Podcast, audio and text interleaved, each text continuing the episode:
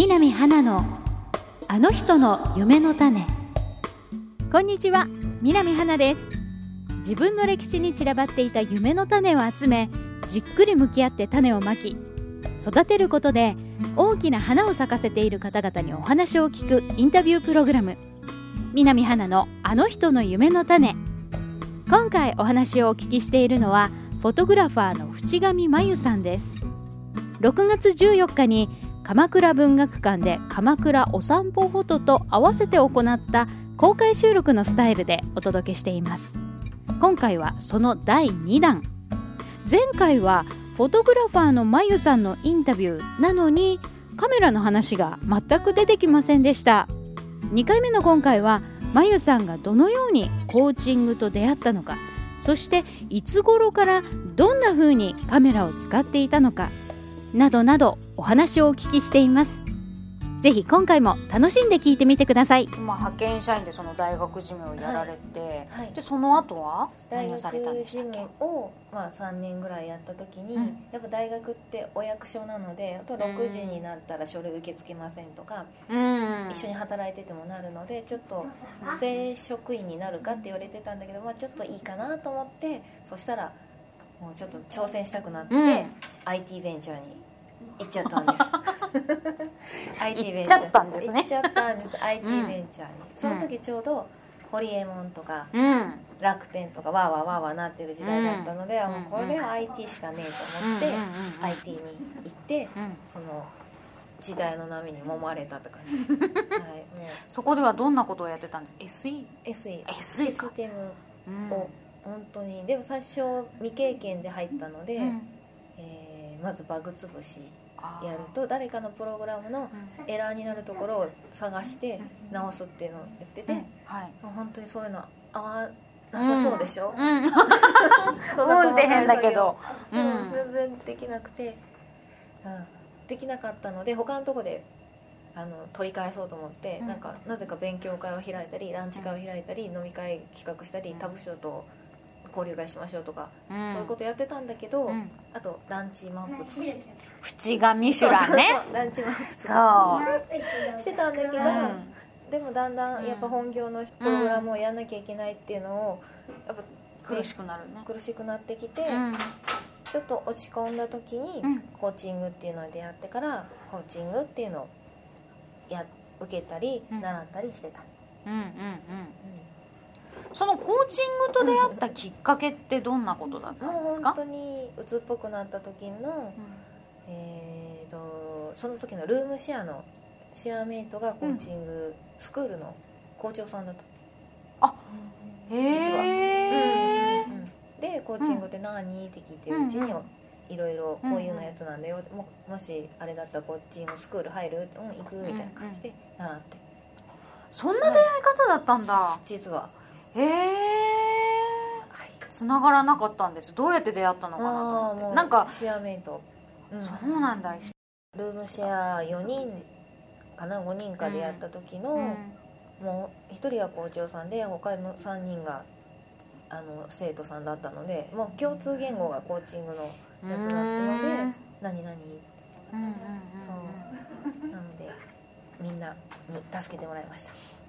じゃあその頃はその、ちょっと苦しい思いをしながら淵上後ろとかやりつつコーチングを、はい、コーチング学んでました。それはいつぐらいだったんですか？コーチングを学び始まったっていうのは。2006年とか7年とかだいぶ前。とかなのに、78年前。うんうんうん。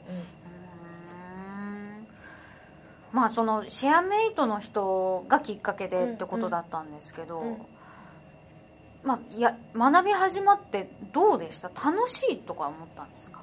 あ私がそうですね。心の世界は結構興味があったんだけれど、うん、それをちゃんと理論であるんだなっていうのが楽しくて。あ、うん、なるほど。自分がどうして葛藤してるのとか、うん。うん、自分が悩んでるとこは何なのかっていうのがちゃんとあるんだって。理由とか。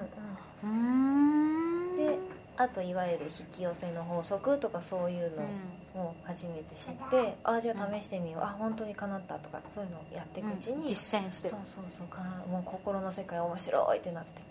うん。またそのプロセスも楽しんでたわけね。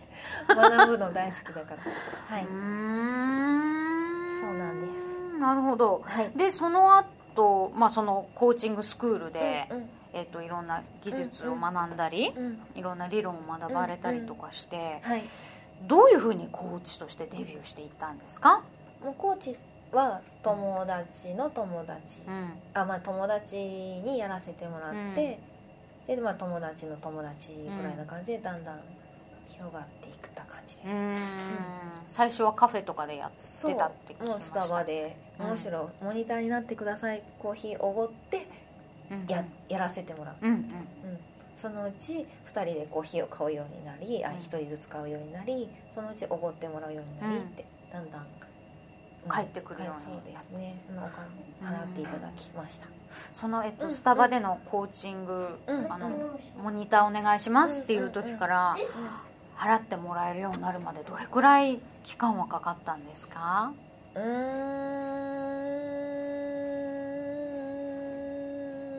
うんどのくらいか 長いなって思ったでしょ今なんかね。やもう全然あれやな残ってへんなと思って。うーんお金もらえたのは3ヶ月ぐらいやった時に、まあ、おお金じゃなくてじゃあなんかコーヒーおごってあげるとランチおごってあげる、何かをもコーチングの対価として得るようになったってこと。お金を実際もらうまではすごいその抵抗があったのでたとえ 1000, 1000円ぐらいでもうん多分結構時間かかったと思う。んうん。そのか葛藤っていうの、ううんうんまあそのお金のうん。なんなんでしたっけ？えっとお金のブロックとかうんよくなんか言ったりするけれども、そういうのがまゆちゃんにもあったってことですか、うん、もうもちろん。うーん。それはどういうふうに克服はしたんですか？コーチングのスキルで、いや生きるためにお金を払わねば やばいと。そういうなんかふん踏ん切りというか腹をくくったというか、はい。もうあの本当にそうです。コーチングで独立しようってなった時にはもう、あれ無職だったのでうんうんうん。生きるために、あじゃあその頃はもうその IT ベンチャーの会社を辞めていた。あそう最初友達の友達とかやってる時はまああれですよね副業っていうかそういうやつだったので、うんうんうん。まあ土日とかにやったり。お金にそんなまあいいよいいよあなたが楽になればみたいな感じで、うんうん。お金をもらうことはちょっと難しかったんだけど、うんうんやっぱ生きるためにやるための時になって、うんやっぱお金はちゃんともらうようにしよううーんじゃあ,、うんあのこうなんだろう最初は副業的うんにうん。そのコーチング、まあ、学んでてもうんやっていても楽しいっていうことで、うまあ、土日を中心とうんかうん平日の夜とかもうんあったかもしれないですけど生きるためにって思ったらそっちの割合を増やさなきゃいけないからうんうんうん会社が邪魔ってなってきますよね。あでももう独立してました。あその頃には？うっかり。うっかり？うんうん。まあなんかそのタイミングがあったあはい、うっんですねかりあの結婚しようみたいな感じで。うんうんやめてました、あら。うーん。でもあれですよね、今そのタイミングがもしもなかったらうん。悩み続けてたかも。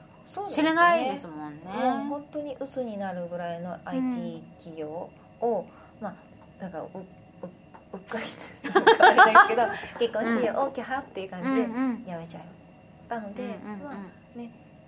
そう安易ではあったけど、うん。まあ、うん、よかったかなと。なるほど。でもあの、はい。まあ私もなんだろうまゆちゃんのセミナーとか何回も、あのうん。出させてもらっうん。出させてっていうか参加させてもらって、いっつもすごくあのこれは初回に出た時から変わってないんですけど、うん。もうご縁とタイミングっていう言葉がすごく出てきているから、やっぱりそのうん。辞めたっていうのも、うん。ご縁とタイミングだったんだろうなって今思いながら聞いてました、うん。うんじゃあ生きていくために。ってそのコーチングをはい。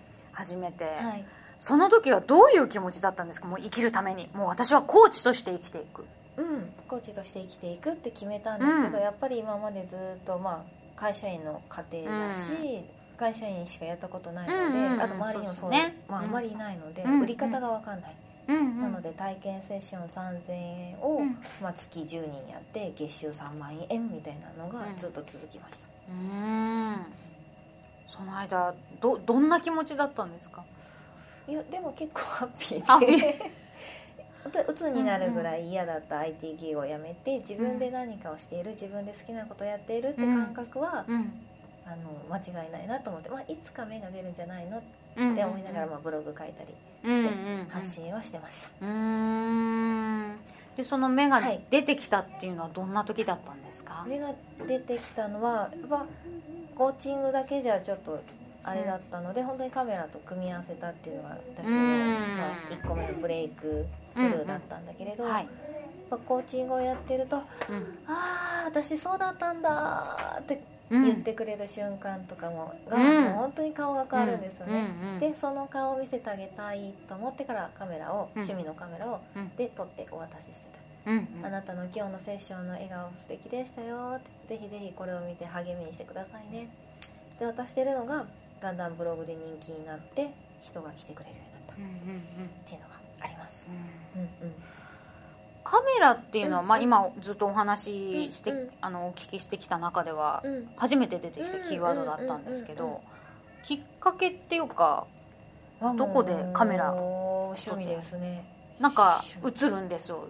持ち歩いてたってス聞いてましたけど。高校の時から映るんですわカバーに、はい、入ってました当時の女子高生らしい。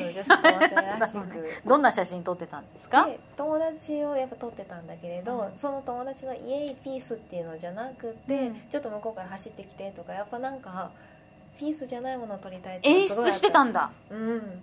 でも今ねあの写真どこにあるんだろうって。実は今日あのその弁財天に行った時にうんうんうんうん私はよく動画を撮るんですけど、うんうんうん淵上ディレクターにいろいろ言われましたよね。ね。こうやれとか。この絵が欲しい。この今じゃあ花ちゃんこれ火つけてはい。花ちゃん iPhone 貸して。とか言って電池なくなりそうなのに。撮ったりしてあじゃあそうそういうああいう感じのことを映るんですね。やってたんだ高校時代。やってましたね。本当こうやって視線なしで動いてみてみたいな感じであ撮ってましたで撮った写真はあの頃だったらデジカメじゃないからうんプリントしてそれどういうふうに楽しんでたんですか？なんかもうずっと女子高生らしく吹き出しつけて、うんうんあ回ー覧するみたいな。みんなであ部活のみんなでするんだ「ああこれ受ける」みたい部活何やってた 部活剣道部。あそうか剣道そうだ。え剣道ずっとちっちゃい頃からやってたわけではなく？高校高校で。高校だけ？はい。私あの運動したくなったのが高校の時なんだけど、うん。ボールがダメで消去法で剣道部に。面白い。あじゃあボールがダメでってことはバレーボールとかソフトボールとかバスケとか。卓球とかダメでそれ以外のスポーツは柔道か剣道しかか水泳しかなくて。陸上は、いや陸上はなしだよね。陸上はだってもう今初心者は無理じゃん高校から入あっそてでそうそういうことか。今からはいみんな一列スタートってなった時にできるのが、まあ剣道かなみたいな。超消去 楽しかった？うん。めっちゃ楽しかったです。大学行っても続けようとは思わなかったんですか？いや それは高校時代のー思い出でいいかなあでも高校3年間でしっかり2段取りましうーん。たやりきりました段ってすごいんでしょ？剣道で。うん。多分。す小高校生でと。なんかその時にこうん。う習得した、なんだろう。うん。剣道って、うん。まあ、武道だからさ、うん。結構精神的なもうのん。あったりすると思うんですけど、うん。今でも生きてることってあります？うーん。多分な何か具体的には出てこないけれど、うん。やっぱりそのうん。まっすぐスッと相手に向き合うって感じはあるのかなって。うん。ちゃんとスッと。うん。向き合う。あと多分棒があれば強いです。こうあのみ皆さんまゆちゃんにも棒を渡さないようにしてください、棒があれば、うんうんうん。うんじゃあその、えっと、剣道部で棒を振り回しつつ、い。や結映る。構本気で真面目にやってましたよ。なんかそれはすごい想像できるよ朝ね練夜練ああ朝練部活夜練みたい夜練ってどういうこと？部活の後にやなるの？部活の後に自主練ってこと？みんなでまた素振りするみたいな。青春ですよね。超体育会 うん。へ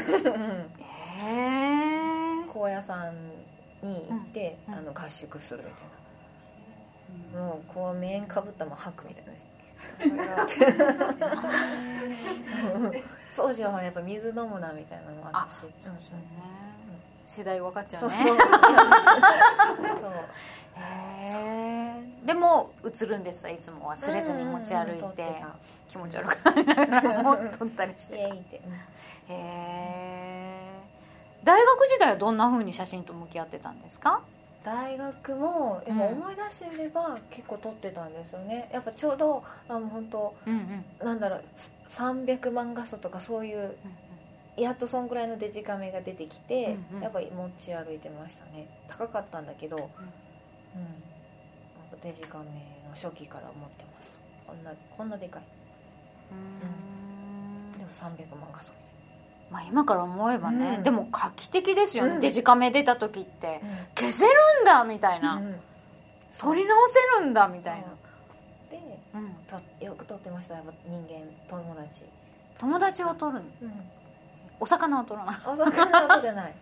その時はよさこいソーランっていうダンスをダンスというか祭りをずっとやってたので、はいうん、本当にずっと撮ってましたね。まゆちゃんは大学ね北海道に行ってたんですよね、へえあそうかほえ北海道の大学生って言ってもうよさこいソーランに命を懸ける感じなの？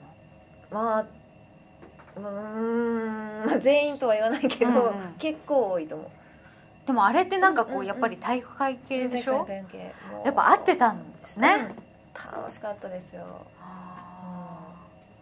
ここはやさって。そんな時になんかカメラを職業にしようとかっていうのはなかったんですか？全然思ってなかったです。てか最近もなんでカメラマンになったんだろうぐらいな、うん、なんか流れ流れなんだなと思う。南花のあの人の夢の種。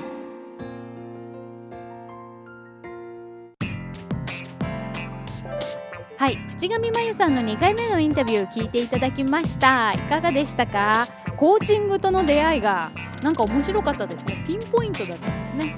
シェアメイトがえーと、コーチングの学校の校長先生だったと。そしてやっぱりシェアメイトもコーチングに親しんでいた人が多いから共通言語がコーチングだった共通言語がコーチングっていうのがなんか面白いなと思ったんですけどどんなあのシェアハウスだったのかななんていうふうにすごく興味を抱きました私は。うん、まああのコーチング、まあ、コーチとしてよし私は独立するぞって思ったわけではなかったようですね最初は。あのでもやっぱりそれご縁とタイミングで会社を辞めるっていう会がやってきてで生きるためには稼がなければいけないということでコーチング一生懸命やった。でもそのコーチングをやっていくっていうところでいつか芽が出るはずだと自分を信じてブログを更新していたっていうところで何て言うのかな悲壮感みたいのが全くないですね。もしかしたらあったかもしれないですよ。でもやっぱりコーチングをやられていたからなのか自分を信じて前向きにポジティブにそして楽しくあのコーチングっていうのをやっていたっていう印象が私はありました。今回のお話を聞いててね。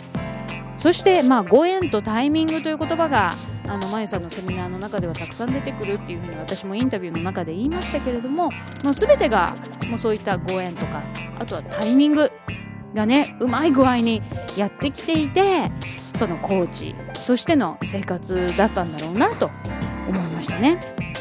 そしてまあフォトグラファーですけれどもいつどうやって写真出てきたの？っていう。ね？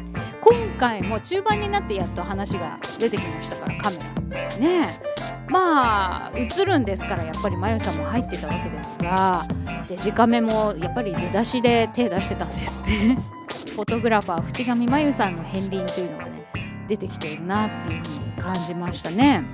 そして今回のインタビューでちょっと私が印象的だったのは剣道が今でも生きていることってありますか？って言った時にうんまっすぐすっと相手と向き合うことこれはねもしかしたら後付けかなって 後付けかなっていうか、まあ、その時即興で答えていただいたのかなとも思ったんですけどでも絶対これは生きてるなと思いました。まあ、剣道がなかったとしてもカメラが先でその後にもしね剣道が来ていたとしても、まあ、カメラでまっすぐスッと相手といつもまゆさんと向き合っているので後であの剣道をやるようになったとしてもすごくしっくりいったと思うのでやっぱりこのまっすぐスッとあの相手と向き合うっていうところはまゆさんのこのコアの部分にある精神なんだろうなとすごく思いました。さあ最後の方でまあカメラを職業にしようとは思っていなかったっていうコメントがねありましたけれどもこれ第2回終わってまだフォトグラファーを目指してないんですよね。さあどんな風にカメラマンとして生きていこうとまゆさん決められたのかそのあたりまた次回にフォーカスします。南花のあの人の夢の種。次回もどうぞお楽しみに。